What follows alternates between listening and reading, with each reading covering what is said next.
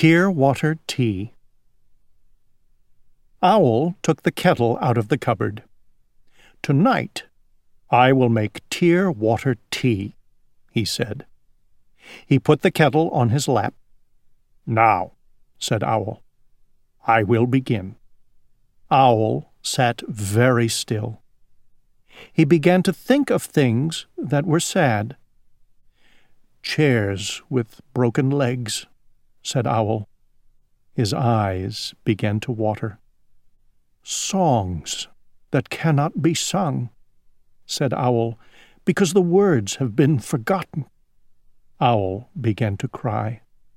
A large tear rolled down and dropped into the kettle.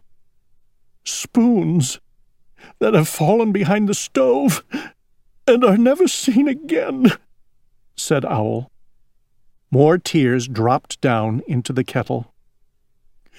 Books that cannot be read, said Owl, because some of the pages have been torn out.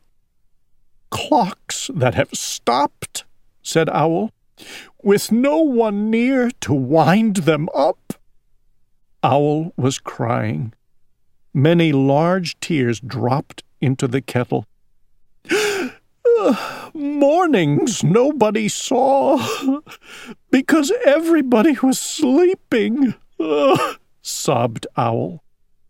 Mashed potatoes left on a plate, he cried, because no one wanted to eat them, and pencils that are too short to use. Owl thought about many other sad things. He cried and cried. Soon the kettle was all filled up with tears. There, said Owl. That does it. Owl stopped crying. He put the kettle on the stove to boil for tea. Owl felt happy as he filled his cup. It tastes a little bit salty, he said. But tear water tea is always very good. Upstairs and downstairs. Owl's house had an upstairs and a downstairs. There were twenty steps on the stairway. Some of the time, Owl was upstairs in his bedroom. At other times, Owl was downstairs in his living room.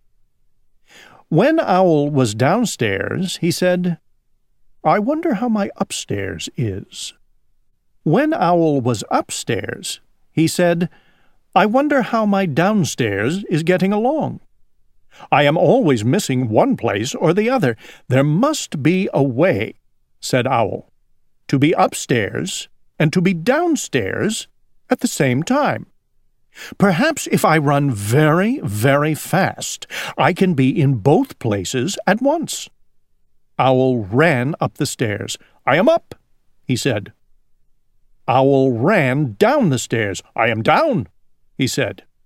Owl ran up and down the stairs, faster and faster. Owl, he cried, are you downstairs? There was no answer. No, said Owl, I am not downstairs because I am upstairs. I am not running fast enough. Owl! he shouted. Are you upstairs? There was no answer. No, said Owl, I am not upstairs because I am downstairs. I must run even faster. Faster, faster, faster, cried Owl. Owl ran upstairs and downstairs all evening, but he could not be in both places at once. When I am up, said Owl, I am not down. When I am down, I am not up. All I am is very tired. Owl sat down to rest. He sat on the tenth step because it was a place that was right in the middle. Owl and the Moon. One night, Owl went down to the seashore. He sat on a large rock and looked out at the waves. Everything was dark. Then a small tip of the moon came up over the edge of the sea. Owl watched the moon.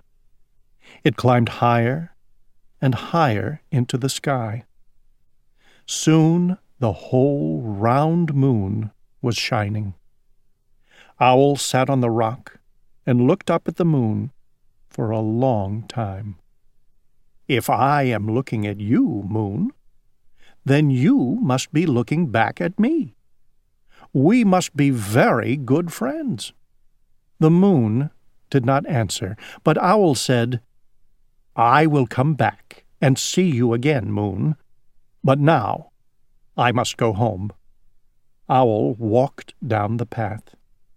He looked up at the sky. The moon was still there. It was following him. No, no, moon, said Owl.